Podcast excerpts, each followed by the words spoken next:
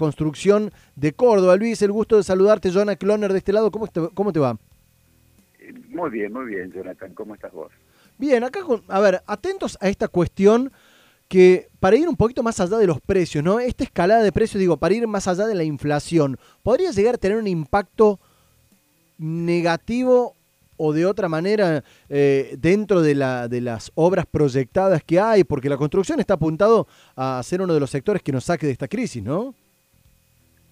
Sí, eh, en, realidad ya tiene incidencia, es decir, en, en esta recuperación eh, paulatina que se viene dando a partir de, diría, octubre, septiembre, octubre, que ha habido una reactivación de la construcción, siempre se ha visto limitada por este, esta falta de insumos, podría haber sido mayor. Y evidentemente que el plan de obras que tiene el gobierno, que tanto nacional como provincial como municipal, va a depender mucho en su concreción de que se normalice la provisión de, de, materiales que hoy está complicada. Nosotros, a modo de ejemplo, eh, tenemos encuestas y mostró eh, durante el año eh, pasado, estos son encuestas de enero y diciembre, que el 80% de las firmas de la construcción tuvo inconvenientes para conseguir cemento, el 91%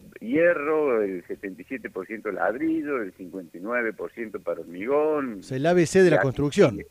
El ABC de la construcción, es decir, eh, estamos hablando de... este tema, digo, este tema, la falta de elementos es porque ha caído la producción o porque hay una especulación también ligado a este tema de los precios. Mira, eh, yo no puedo decirte que no hay especulación en esto. Eh, sí te puedo decir de que en realidad nosotros hemos hecho un relevamiento en las industrias locales fundamentalmente y están entregando el 100% de, de la producción. Te estoy hablando de, si te puedo dar nombres, de de Palmar, Azor y Holcim, es decir, las grandes empresas de proveedoras de Córdoba, industrias, eh, están entregando todo y están trabajando al 100%, que, que, que este es un error, están trabajando al 100% de lo que permiten los protocolos, no al 100% de la capacidad instalada. Todavía los protocolos restringen cantidad de gente, restringen horarios, este, entonces es imposible que trabajen al 100% de su capacidad instalada. Y por el otro lado hay una demanda este, que, ha surgido también a, partir de, que la gente toma la compra de materiales o poder hacer su vivienda como una manera de conservar ahorros. La diferencia de precios este, es muy conveniente, el valor ha caído con respecto a, a, otras épocas, haciendo que hoy construir sea conveniente. Bueno, hoy menos, estoy hablando de hace un par de meses. Hace un par de meses quizás. Exacto, hoy los aumentos y la estabilidad que está teniendo el dólar y los aumentos de los precios llevan a que ese veranito que tuvo la, la, construcción, que quien pudo aprovecharlo realmente sacó ventaja, eh, hoy se esté eh, nivelando. Luis, te, pongo del lado de, las empresas al momento de la contratación, sobre todo en el foco en los trabajadores, que nuestros oyentes, hay mucha gente que forma parte de, este rubro, que está preocupada por eh, qué va a pasar, digo. Tenemos obras públicas que hay que licitar todavía, hay una importante cantidad de obras privadas, digo, desarrollistas, grandes obras. ¿Qué puede llegar a pasar eso? ¿Habrá un pico en, algún momento de, contratación de mano de obra? ¿Cuál es la actualidad? E, insisto con esto, lo consultamos con Luis Lumelo, que es el presidente de la Cámara de la Construcción Córdoba.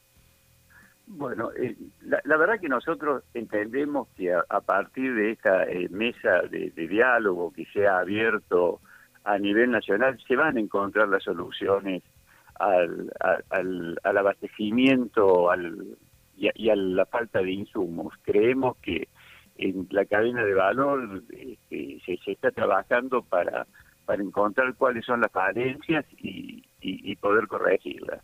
Eh, lo, lo, que significa que somos, eh, que tenemos grandes expectativas con respecto a todas estas obras que vos nombraste, que están en proceso de licitación, y también tenemos mucha expectativa con respecto a que esto traiga recuperación de empleo. Es decir, eh, nosotros estuvimos en, en abril, mayo del 2018 un pico de, de trabajadores este, formales de 35 mil que cayó en mayo del 2020 a 15 mil, 15 mil 500. menos de la mitad. Hoy, no, menos de la mitad, fue terrible.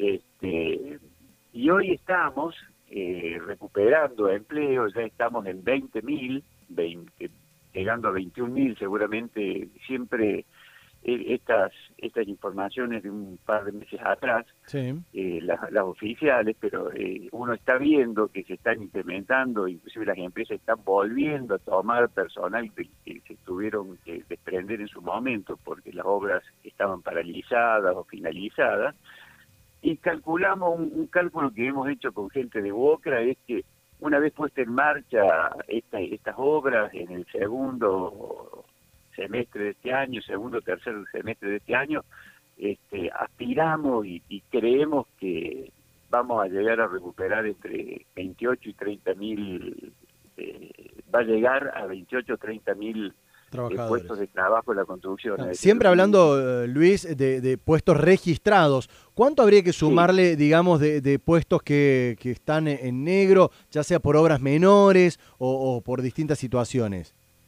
Eh, mira, yo te doy un dato que no, no es mío, se lo escuché decir eh, a, sale de, la, de, la, Cámara Nacional. Bien. Y de la encuesta permanente de hogares hay un millón y medio en la nación, ¿no? Para que tomemos dimensión. Hay un millón y medio de personas que manifiestan estar relacionadas con la construcción. Pongámosle que un 10% en Córdoba, en la provincia, que es lo que estamos hablando de... sí, Córdoba siempre habla de, es un 8, una cosa así por ciento.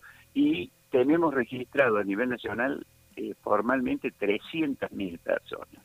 O sea, eso te da eh, una pauta importante de la cantidad de, personal no registrado que está trabajando en obras chicas, que por otro lado son las que tuvieron mayor auge, ¿no? A partir de septiembre, es decir, la construcción se reactivó a partir de todo este tipo de obras, ampliaciones, construcciones individuales, eh, la vivienda propia, que es lo que absorbe eh, fundamentalmente esa mano de obra no, no inscrita o informal. Interesante lo que nos cuenta, lo que nos deja Luis Lumelo, presidente de la Cámara de la Construcción, eh, Delegación Córdoba, con respecto a lo que está pasando en el sector. Muchísimas gracias por los minutos, Luis.